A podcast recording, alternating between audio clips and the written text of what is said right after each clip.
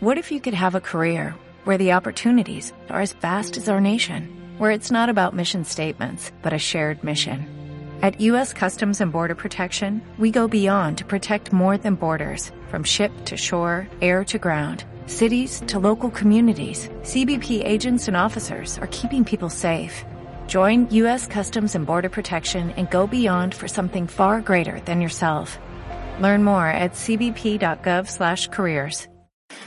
Pues ahí teníamos a Herman Plauson que estaba intentando hacerlo de la forma más razonable, que era bajar energía de arriba. Y tenemos a estos tíos lumbreras que a mí me ponen una leche. Y resulta que cogen un globito y le meten un aerogenerador que no dará más de 4 kilovatios. Genial, sigamos por ahí, que vamos bien. Este es, un, este es mi ídolo, este es un crack. Thomas Henry Moray.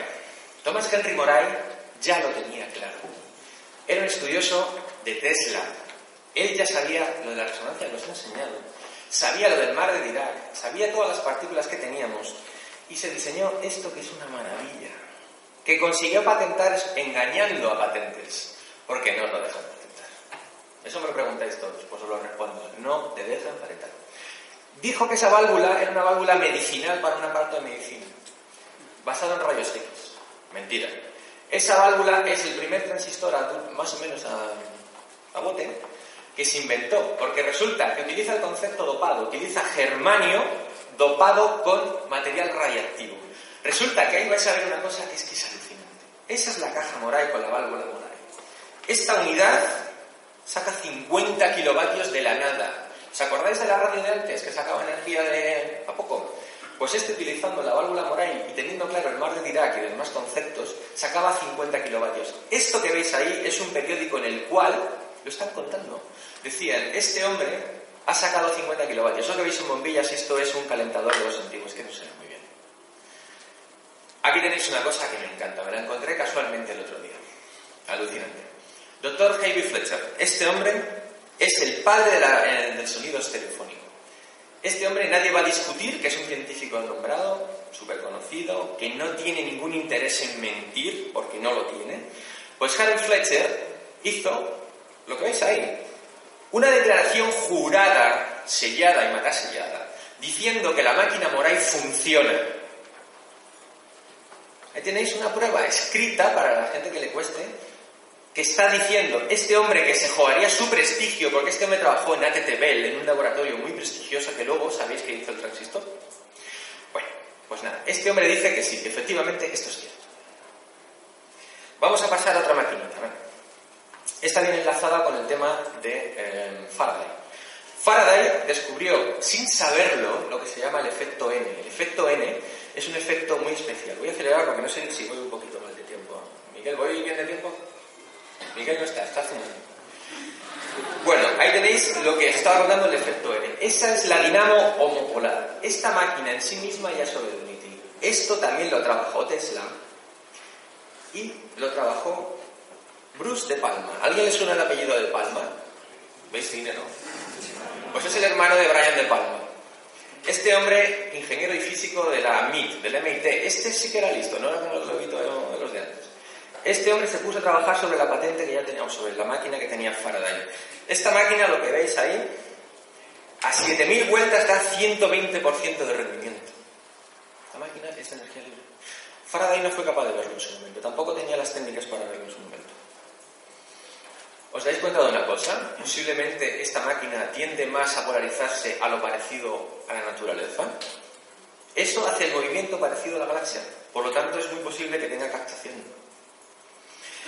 Esa máquina ha sido mejorada por Paramahansa Satawari.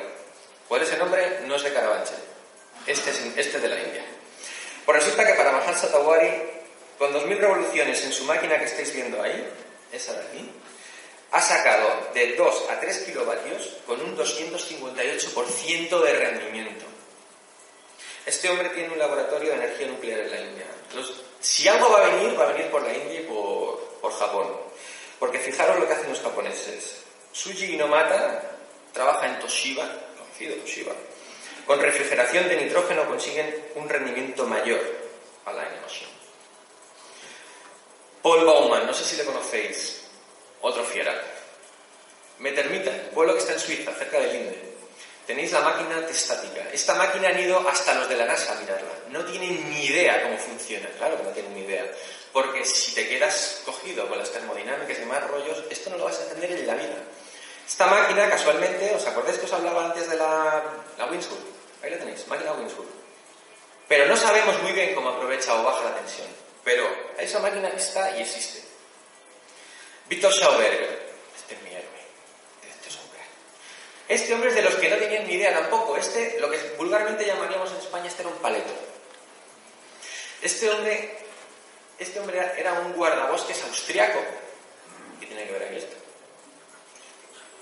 Pues sí tiene que ver. Este hombre era una persona que se dedicaba constantemente a observar la naturaleza. Hay que observar la naturaleza. Su máxima decía, copiar y usar lo que la naturaleza usa es nuestra, nuestra necesidad. Eso que estáis viendo es una máquina que sacó, cuya patente austríaca os he puesto ahí, porque me gusta poner cosas para que veas que esto no es un camino. Esta máquina en 1950 era la primera máquina capaz de utilizar el concepto vórtice o el concepto de, de, tornado, un tornado, que un tornado no es nada más y nada menos que aire caliente y aire frío. ¿Por qué no lo usamos? No, vamos a tener que usar motores y cosas raritas. Pues Schauberger ya lo tenía claro y hizo esta máquina que la llamó máquina de energía para el hogar. Esta máquina ya iba a funcionar en los hogares. La iba a vender. Pero gracias a los americanos que se lo llevaron a Estados Unidos y le dejaron seco, es la palabra que usé. Me han dejado seco, me han quitado todo lo que tengo. Víctor Schauberger vino de Estados Unidos muy mal eh, físicamente, murió al poco, no sé si de agotamiento o de asco, no lo tengo claro. Esa máquina que veis ahí es la famosa máquina repulsina. ¿Veis la forma, verdad? Los que sabéis del tema ovni, estuvisteis ahí con los ovnis. Ahí tenéis una cosa que se le parece bastante, ¿no? Máquina repulsina. Esta máquina la sacó observando cómo funcionan las truchas. Voy a seguir para adelante porque no sé si voy bien de tiempo. Otro, Edwin Gray. Este muchacho entró a los 15 años falsificando en la Marina, falsificando un papel. Entró porque quería estudiar alto nivel de electricidad. Falsificó, como digo, el papel, se metió en la Marina. Lo echaron porque descubrieron que era menor. Y le, pero le echaron con honores. Pero es que luego volvió a entrar, se metió, estuvo en el ejército se metió en tema de radares y alta tecnología de radares. Y conoció a científicos muy interesantes y descubrió el que se llama motor EMA o motor de Vincent Gray. Este motor va distinto al nuestro. Es igual, pero va distinto. Este utiliza descarga de condensadores. Esta es la foto del motor EMA. Es bastante complicado, pero bueno. Va en una bancada de condensadores, se carga los condensadores y se le pega un latigazo a eso. Pega una leche que da hasta miedo. Este motor pesa muy poco, 3-4 kilos, y da 80 caballos. Más que de sobra para mover Ahí está la válvula, que os decía antes, que se llama la válvula Gray. Esa válvula tiene la capacidad de coger energía del campo Dirac, lo que hablábamos antes, de lo que circunda. Cuando eso pega un latigazo de alta tensión, es igual que el efecto del zapato en el agua. Pegas un zapatazo, se abre el agua y todo te viene, ¡pum! Pero te viene con más fuerza. Eso es lo que descubrió él. Esta máquina iría contra lo que ellos llaman movimiento perpetuo. O sea, dirían que es movimiento perpetuo, porque esas baterías las usaba solo para arrancar. También las usaba en el proceso, pero las iba recargando. Ahí veis el dibujo de cómo funciona el motor. Esa es la patente. Sigamos para adelante. Aquí tenéis la respuesta a vuestra gran pregunta. ¿Por qué esta gente la matan o la persiguen o la dan gorrazos? Leer ahí. 35 billones de dólares ahorraría en gasolina este motor. ¿Pero vosotros pensáis que a los petroleros les gusta esto? ¿Creéis que al, de, al de Dallas y, a toda esa gente le hace ilusión? ¿Perder 35 billones de 1974, creo que era, 75? Es mucha pasta, ¿eh? Por eso este hombre le hicieron la vida en turrón. Por eso le persiguieron, efectivamente. Sí, señor. Ahora vais a entender por qué oscilaba el tema de la alta tensión. Este es impresionante. John Serr, este hombre era un electricista de poca monta. Este tío trabajaba en una empresa electricista barrio bajero. Y este tío lo que hizo fue soñar. Esto sí que, Soñó con esto. Soñó con esto. ¿Os acordáis lo que decía de Faraday? Que él había visto que había algo interesante entre la alta tensión y la, y la, y la gravedad. Bueno, pues mira, aquí lo tenéis. Este es el generador SER. El generador SER produce millones de voltios en rotación. Estos son imanes en un aro concéntrico de cobre tiene más cosas. ¿eh? No se sabe muy bien cómo funciona, es complicado. Pero como veis, va rulando uno, magnetiza al otro, el otro se acelera, el otro rulo se acelera. Puedes poner tantos como quieras. Ahí es un corte de sección del rulo. ¿Veis la formita?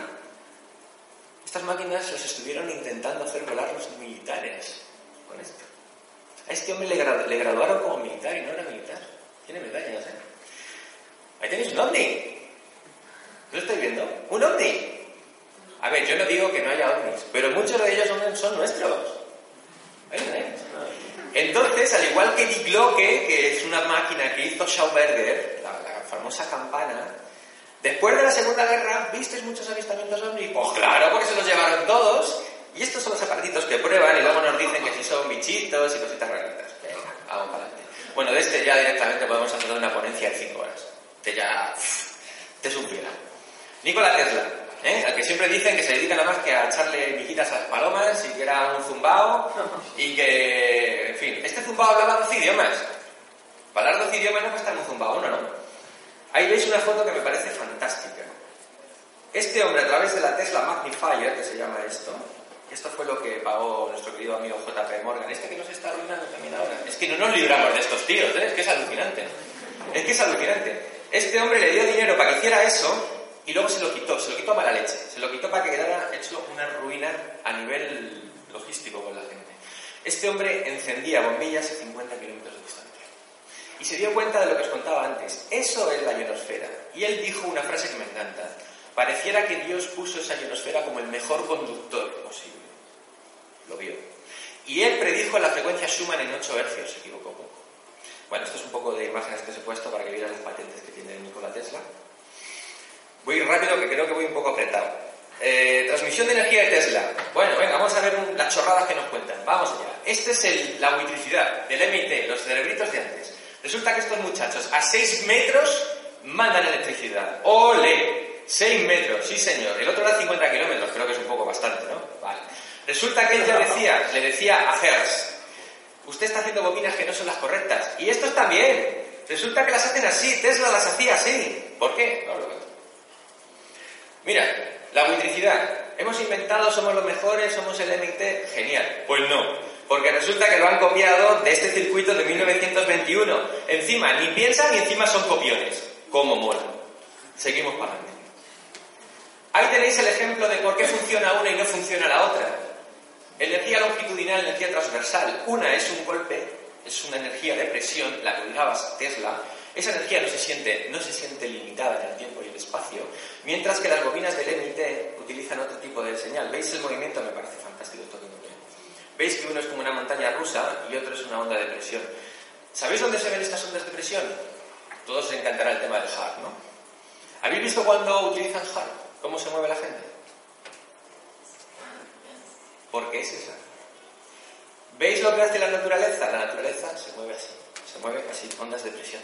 O sea, no movimiento lineal. Vale, seguimos. Bueno, pues ya estoy acabando. Aquí vemos nuestra mascota del principio. Aquí tenemos el camelo constante. Y seguiremos con la zanahoria, no os preocupéis. Todo esto que está ahí explicado y que ha costado un montón sacarlo, porque os aseguro que esto hay que leer mucho para llegar a conclusiones. Seguiremos con eso. ¿Cuánto tiempo? El que queramos nosotros. El que queramos nosotros.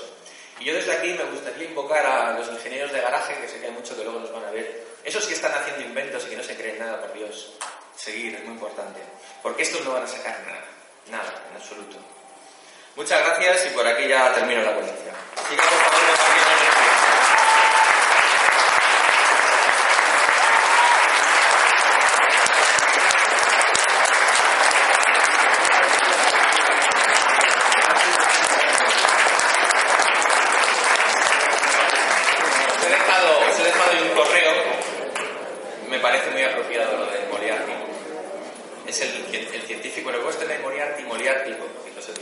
worked hard for what you have your money, your assets, your 401k, and home. Isn't it all worth protecting? Nearly one in four consumers have been a victim of identity theft.